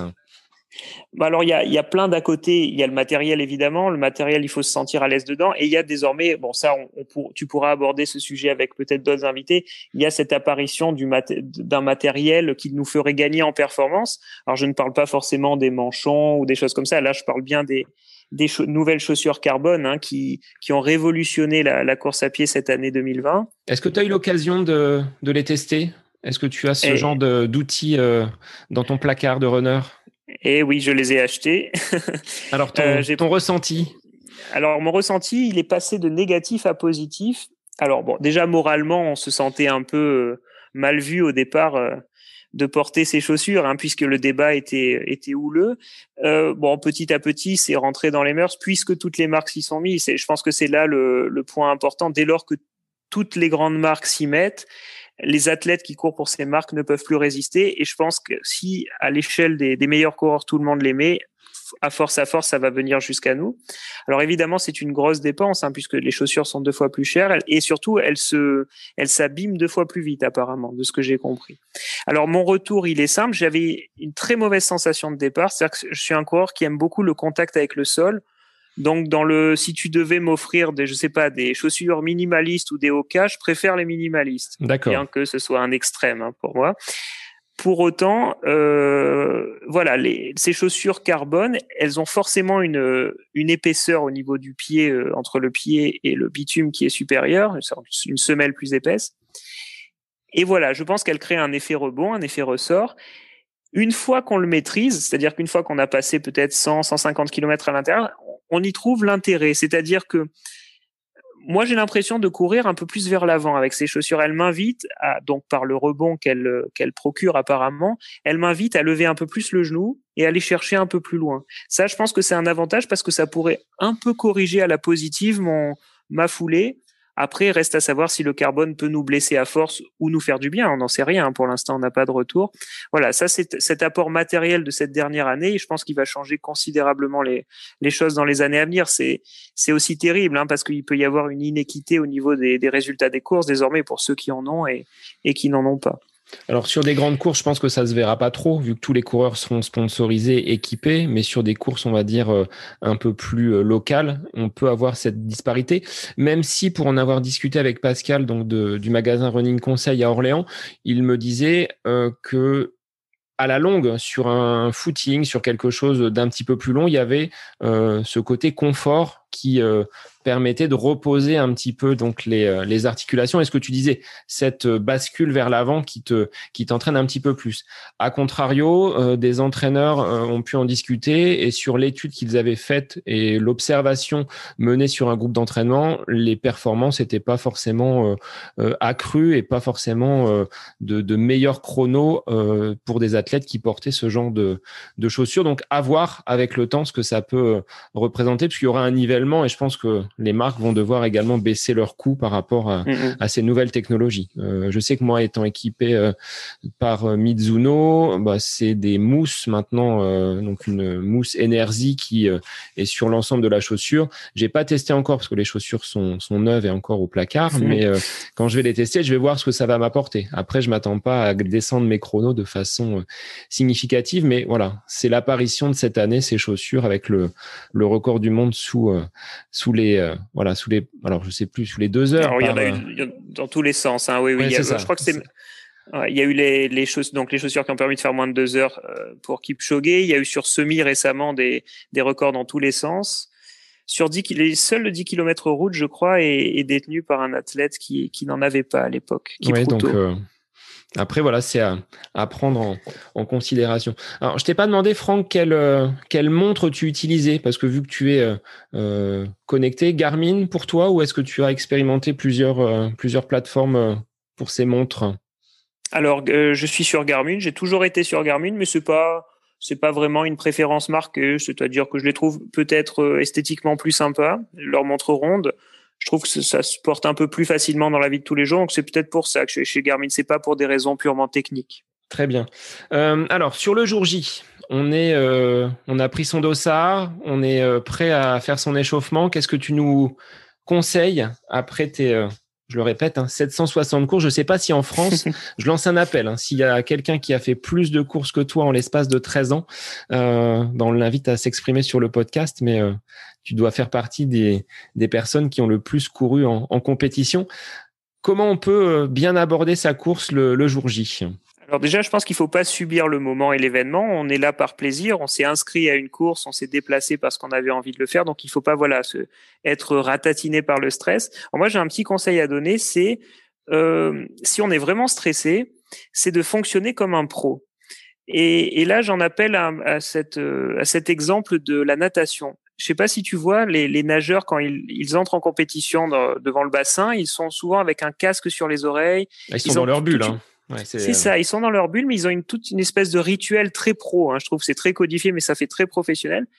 Et je dirais qu'un qu'un athlète qui se sent pas en confiance avant une course importante, type un marathon, bah de fonctionner un peu de la même manière, c'est-à-dire de, de ritualiser beaucoup, même si ça peut paraître un peu ridicule aux yeux de certains, c'est-à-dire de de prévoir ses faits et gestes, un peu comme si on était un vrai pro qui arrivait à son événement, qu'il a préparé pendant des semaines. Voilà, ça c'est l'arrivée que je, juge la meilleure pour quelqu'un de stressé. Et est-ce que comme les pros, tu as euh, voilà des des, des objets fétiches, le, le short qui t'a fait courir en moins de temps de temps, les, euh, les chaussettes euh, sur euh, cette course-là que tu avais adoré ou parce que moi je sais que dans le football on avait au club où je jouais des, des personnes qui mettaient toujours le même short, c'était les mêmes chaussettes, il fallait pas en changer, c'était celles qui allaient nous faire gagner le match. Donc est-ce que tu as des objets comme ça qui sont fétiche Pas vraiment, puisque bon, je, déjà je suis pas superstitieux. Et après, au bout de 700 courses, le, le short serait troué et les chaussettes aussi. Hein, donc euh, bon, non, j'ai pas eu, j'ai peut-être eu ça au début, mais sur des chaussures. Alors les chaussures, c'est pas la même chose puisque on est sur une une appréciation plus directe. Donc c'est pas tant euh, la superstition qui joue là. Alors après ces rituels de de pro, qu'est-ce que tu peux nous conseiller une fois qu'on a euh, le dossard accroché et que les, les minutes vers euh, le départ vont, vont s'égrener assez rapidement? Qu'est-ce qu'on peut faire pour être euh, bien dans sa course dès le, dès le coup de sifflet? Alors, moi, je pense qu'il faut être mentalement dans la course. C'est-à-dire que s'il y a une musique d'ambiance, il faut la suivre, il faut taper un peu sur ses, sur ses jambes, se motiver. Il faut pas, comment dire, banaliser son arrivée sur la, sur, dans le sas de départ. Sinon, on sera jamais en rythme. Quand on se se motive pas, le premier kilomètre peut être terrible, justement, si on n'est pas nerveusement impliqué, si tu vois ce que je veux dire. Et il faut partir, je pense qu'il faut partir vite parce que tous les pelotons partent vite mais alors, il y a une erreur à ne surtout pas commettre au moment du départ, c'est donc on peut se laisser entraîner par le par le, rythme du peloton, mais après ce que bon ça on, l'apprend ou pas, mais il y a différentes filières, tu sais encore s'appeler les filières anaérobie, aérobie, etc. Je pense qu'il faut pas dépasser une certaine distance. Il y a des, des coachs qui disent qu'on peut partir vite pendant un ou deux kilomètres. Moi, je pense que c'est beaucoup trop. Je pense qu'il faut partir vite, gagner un peu de temps sur ces 5, 4, 5, 600 premiers mètres, tant qu'on est un peu encore dans la filière anaérobie, sur au moins une minute, quoi. Tu vois ce que je veux dire? Une minute, une minute trente. Et après, dès lors qu'on rentre dans l'épreuve à proprement parler, dès lors qu'on se cale à l'allure souhaitée, il faut surtout euh, respecter ce qu'on s'est dit, parce que bien souvent, des athlètes sont sont motivés par ces départs en fanfare et, se retrouvent entraînés. Et après, la, course est fichue, comme tu l'imagines. Quand tu fais un ou deux kilomètres ou trois, le pire encore trois, à trop haute intensité, eh bien évidemment, tu t'effondres ensuite. Donc après, c'est difficile d'aller euh, d'aller jusqu'au bout. Alors une fois qu'on est euh, voilà dans dans cette course mentalement, que le starter a retenti et qu'on a effectué euh, ses premiers kilomètres pour se mettre dans le rythme, comment on gère au niveau mental, que ce soit sur un 5, alors ça va aller très vite, hein, parce que les kilomètres vont vite passer, mais sur 10 et, semi-marathon, quel conseil tu pourrais donner pour bah, justement rentrer dans son rythme et atteindre euh, la ligne d'arrivée de la meilleure des façons, soit par rapport au chrono, soit par rapport à, une place visée? Alors là, je vais jouer le, coach de base. Euh, et pour moi, il faut quand même se fier à ses allures d'entraînement. C'est-à-dire que si je veux faire un 5 km à, à 4 au kilo, 4, 4 minutes au kilo, il faut que dans mon allure de course, je jette quand même un œil de temps en temps à la montre si je suis pas certain et je vois que je suis autour de cette zone. Après, il y a des contextes de course, c'est-à-dire que si jamais il y a un peloton qui est 10 mètres devant soi et qui est là et qu'il faut juste donner un petit coup de rein pour aller le, reprendre ce groupe, je pense que c'est intéressant aussi de se fier un peu au contexte de course. Mais il ne doit pas inversement nous, piéger. Après, je pense que moi, je, je dirais qu'il y a trois parties dans une course à pied. Il y a le départ, qui est fait un peu plus rapidement, mais sur lequel on doit vite se calmer. Il y a toute une partie euh, euh, très longue hein, au milieu qui va du premier kilomètre au, au 8 9e dans dans cette partie dans laquelle il faut être régulier le plus possible surtout ne pas faire de d'accélération ralentissement à outrance parce que ça c'est très fatigant. La preuve hein, quand tu t'entraînes en fractionné tu fatigues plus vite que quand tu t'entraînes à allure euh, régulière je pense. Oui c'est sûr pour une moyenne qui finalement à la fin de l'entraînement euh, égale et euh, et voilà à partir je pense de de 2-3 kilomètres euh, avant l'arrivée, là, il y a un moment intéressant. Il faut savoir se, bien jauger ses forces. Je pense qu'on peut réaccélérer progressivement. Voilà, donc c'est il y a trois temps. Ça, je pense que c'est un peu pour tout le monde pareil. On a souvent un, petit moment euh, de légèreté quand la ligne d'arrivée se profile ou que voilà, il y a un coureur qui est devant et qu'on souhaite euh, accrocher. Bon voilà, on va mettre les bouchées doubles et la fatigue, on l'oublie un petit peu. Euh, après, sur la, la récupération, est-ce que tu as, toi, des, des petits conseils pour euh, euh, bien récupérer, éviter les blessures, continuer euh, à voilà, pouvoir progresser en enchaînant les, en enchaînant les courses parce que c'est un peu euh, ta, ta marque de fabrique à l'image de ce coureur japonais hein, qui ne fait que des marathons et qui a euh, un niveau de performance euh, bah, sous les 2h20. Je crois il a je ne sais combien de, ah de marathons, plus de 70 ou 80 marathons sous les, sous les 2h20. Et comment tu fais toi pour éviter tout cela, ces blessures et ces désagréments? Et je, je, crois que l'athlète dont tu parles, c'est Kawoshi et qu'il a même un record en 2h06 pour te dire, hein, et en en ayant enchaîné plusieurs dans, dans le mois. Euh, bah pour alors pour la récupération, je pense que c'est euh, alors c'est là où l'entraînement n'est pas très suivi pour moi. C'est-à-dire qu'évidemment, les deux jours qui précèdent et donc les deux jours aussi qui suivent la compétition, je fais soit euh, rien, soit un footing de récup. Je fais attention de bien boire parce que l'eau est très importante. Ceux qui boivent peu généralement sont enfin peuvent avoir des soucis d'ordre tendineux, etc. Il faut beaucoup boire pour éliminer, pour drainer. Enfin, pour la, la boisson, pour moi, l'eau est très importante, je pense. Il faut éviter le sucre. Toutes les blessures euh, liées aux tendinopathies sont évitables avec une bonne alimentation, une bonne hygiène de vie. Après, voilà, il y a des après un marathon, par exemple, on a ces fameuses courbatures musculaires, évidemment, parce qu'on a tellement tapé à force sur le muscle pendant 42 km que là, on n'a pas tous les mêmes réactions. Je pense qu'un marathon qu'on rate, c'est un marathon où on récupère mal. Parce que généralement, un marathon où ça se passe pas bien, c'est-à-dire que depuis le 28e, 30 ou 32e kilomètre, par exemple, on est déjà un peu en, à la limite de ses réserves ou de ce qu'on peut faire musculairement. Et après, les 10, 12 derniers kilomètres sont très difficiles après ce fameux mur du marathon. Alors, on n'est pas obligé de l'avoir, mais si on l'a, généralement, j'ai la mauvaise nouvelle de dire que euh, les, les, les, jours et voire la semaine qui va suivre un marathon raté est souvent effroyable. Alors ça m'est arrivé deux trois fois.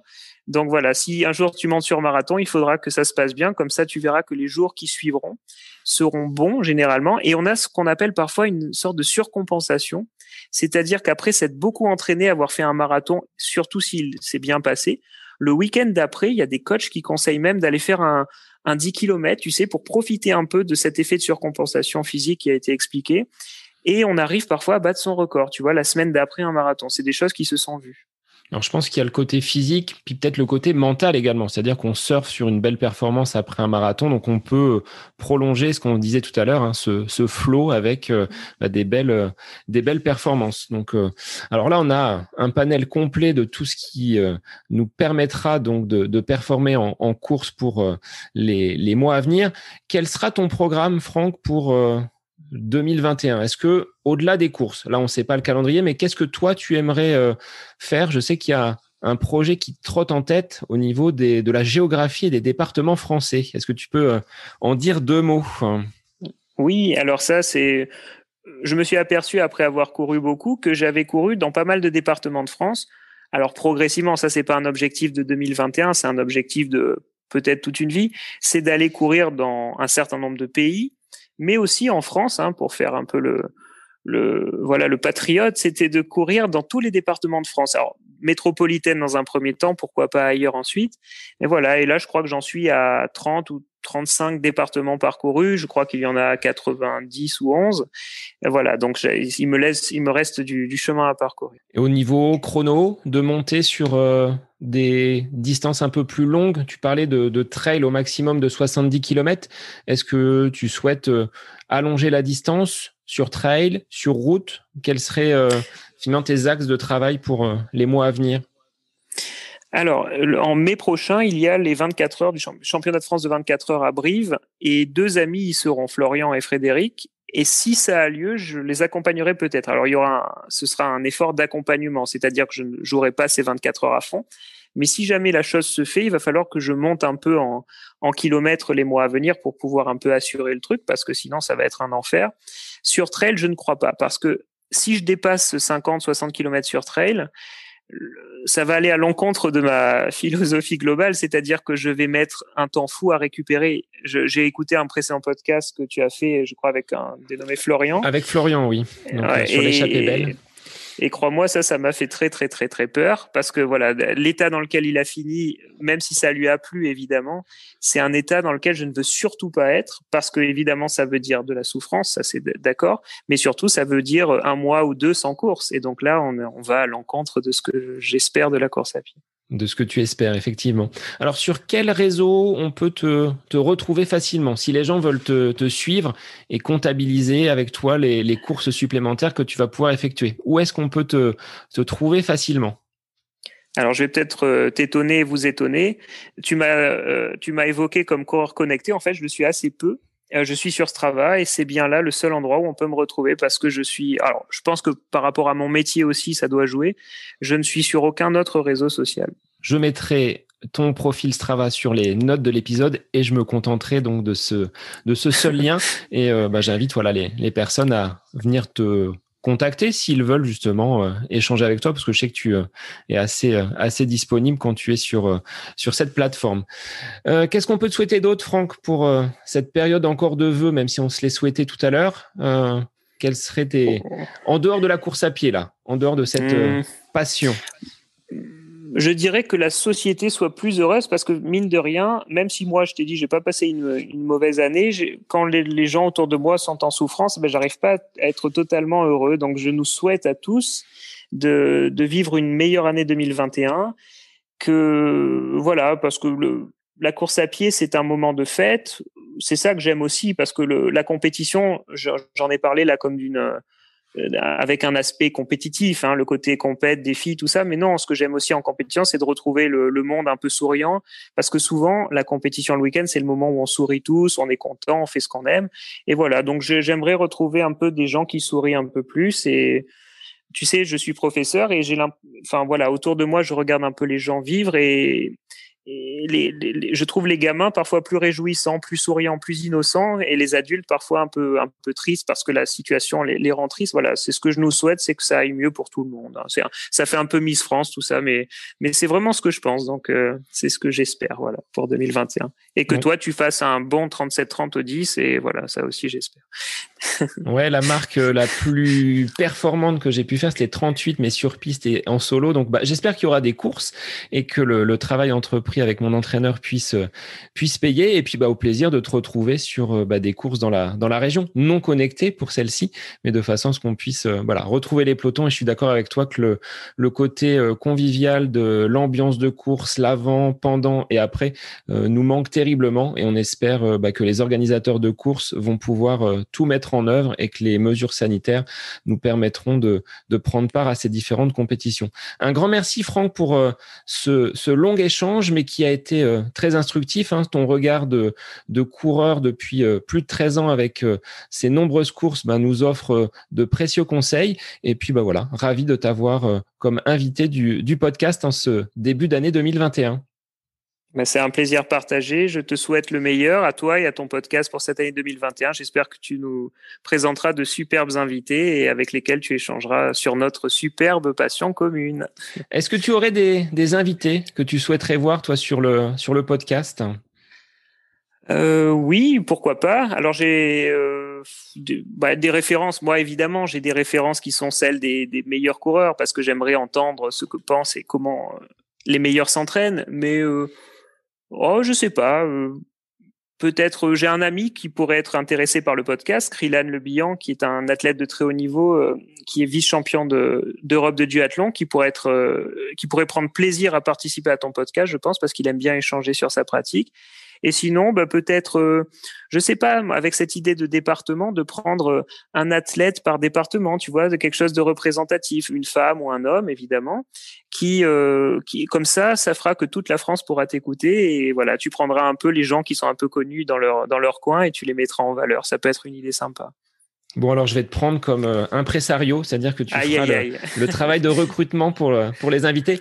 Mais en tout cas, un grand merci. Et puis, bah, l'invitation est, est lancée pour, euh, pour ton ami. Donc, on va essayer d'aller le, le contacter pour pouvoir l'inviter sur, sur le podcast. Encore merci, Franck, pour cette, cet échange. Pour les auditeurs, bah, moi, je vous retrouve la semaine prochaine pour un prochain épisode. bah, je vous souhaite un bon week-end et puis bah, continuez à courir et à prendre du plaisir comme on a pu l'échanger avec Franck aujourd'hui.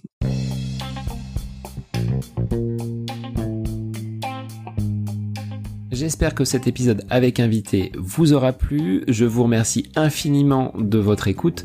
Pour euh, faire remonter le podcast dans les classements, je vous invite à laissez une petite évaluation sur Apple Podcast, 5 étoiles, un petit commentaire, ça me fera énormément plaisir et vous permettrez au podcast d'être remonté, diffusé, euh, déployé sur euh, ces différentes plateformes de façon euh, bah, plus importante encore qu'il n'est actuellement. Et puis je vous invite à me retrouver sur les différents réseaux, hein, Facebook, Instagram. Laissez votre petit message, votre commentaire, ça me fait plaisir d'échanger avec vous. Si vous avez des questions, si vous voulez voilà échanger sur quelconque sujet en lien avec la course à pied, mais pas que, parce que le sport c'est une philosophie de vie et c'est une passion qui nous anime de façon commune, donc n'hésitez pas à venir échanger avec moi. Sur ce, je vous souhaite une bonne fin de semaine, un bon week-end et je vous dis à la semaine prochaine pour un nouvel épisode du podcast À côté de mes pompes.